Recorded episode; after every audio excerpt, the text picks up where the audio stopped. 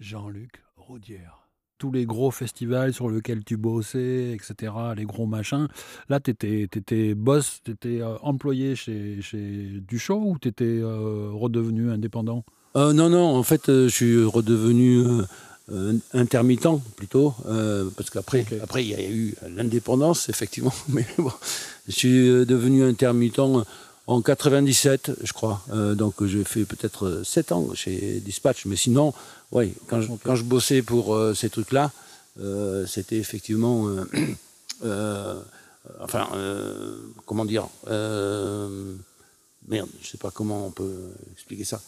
j'étais. Bah, en tout cas, chez Dispatch, ça te permettait de voir toutes les machines existantes et de pouvoir les apprendre et bosser dessus. Quoi. Ah ben exactement. Ouais, non, non, mais c'est pour ça. bien. Ouais, là, franchement, c'est un, un, bel atelier. Hein. Alors, tu parlais de Yves Jaget. Moi, je l'ai croisé qu'une fois parce qu'il avait monté un studio qui s'appelait Le Voyageur. Exact, ouais. Et, je l'avais utilisé une fois, ouais. Donc, ce monsieur, je l'ai rencontré qu'une fois, mais bon, il avait l'air euh, bien barré dans la technique aussi. Dis, ah, ah, ben, ah ben oui, ouais, c'est clair. Mais d'ailleurs, à l'origine, euh, euh, le voyageur s'appelait CJA, donc c'était c'était Jaget, Kramer, et puis, euh, alors je sais plus, okay.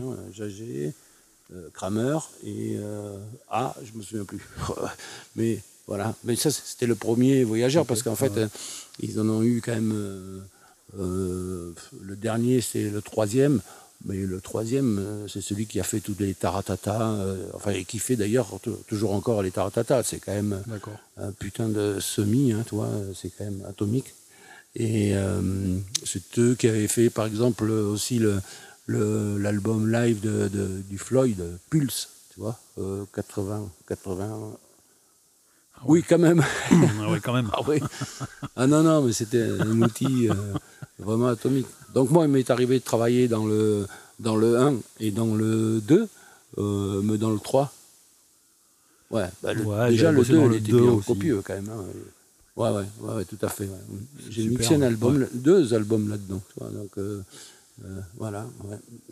Donc, en fait, tu fais pas que, que de la sono, toi?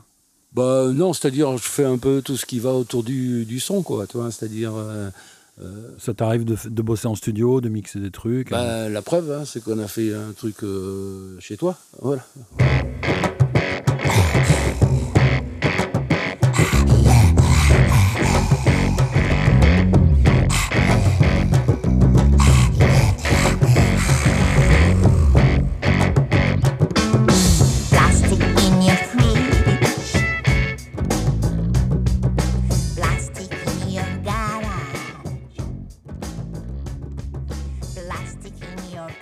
C'est l'album euh, Go To Tuva avec euh, Cinco, Garlo, Cinco, Cinco et Garlo. Et euh, il y a quand même du gros son. Là, ouais. il m'est arrivé de le réécouter justement à la fin du confinement dernier, là, parce que j'avais bah, sorti du confinement, comme c'était un peu la période de mon anniversaire, on avait fait un petit, un petit repas tous ensemble, et puis avec un copain d'ici qui fait aussi du son assez sérieusement. Euh, justement, en, discutant, c'était un peu déjà le beau milieu de la nuit. Je lui dis tiens, ben, si tu veux, je te fais écouter ça. Quoi. Et en fait, euh, je vais réécouter le truc, tu vois, sur mes JBL, là, donc euh, bon, enfin, rien de trop présomptueux. Mais putain, voilà, c'était quand même, ça tenait bien bien la route, quoi. C'est-à-dire, enfin, même mon pote m'avait dit, dis donc, c'est bien, hein. parce qu'en plus, comme il fait pas mal de, jazz, de choses comme ça, tu vois, il avait compris quand même que bon, ben, toi, tu étais capable de mettre trois charlets sur un morceau. Donc, alors que.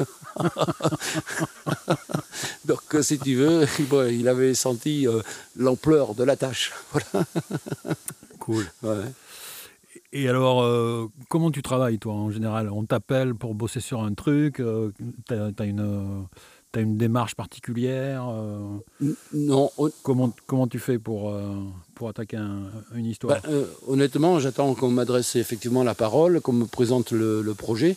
Et bon, bah, je vois s'il y a de la cohérence ou de l'incohérence. C'est-à-dire qu'en fait, tu sais, dans la technique, c'est pas trop compliqué, mais il faut quand même qu'on soit assez raccord avec des budgets. Donc bon, les budgets, ils sont toujours un peu minimum, mais il faut quand même avoir euh, le matériel pour faire le job. Tu vois Donc, euh, Mmh. moi, j'ai appris à ne pas exagérer parce qu'effectivement, euh, bah, euh, comme je te dis, chaque fois, on est toujours confronté à, à des budgets un peu mini. Mais bon, en même temps, il y a des choses qui sont que tu peux pas surpasser. Quoi. Si tu n'as pas le, matos pour faire ceci ou pour faire cela, ben, tu pourras pas. Quoi. Donc, après, si tu veux, techniquement, il existe tellement de choses performantes que bon, euh, c'est pas, tu, tu peux te satisfaire d'une certaine écoute, de, ou, enfin, d'une certaine console ou des choses comme ça. Quoi. C'est pas, c'est pas vraiment ça, euh, c'est pas euh, infranchissable comme euh, problème. Quoi, tu vois. Donc, euh,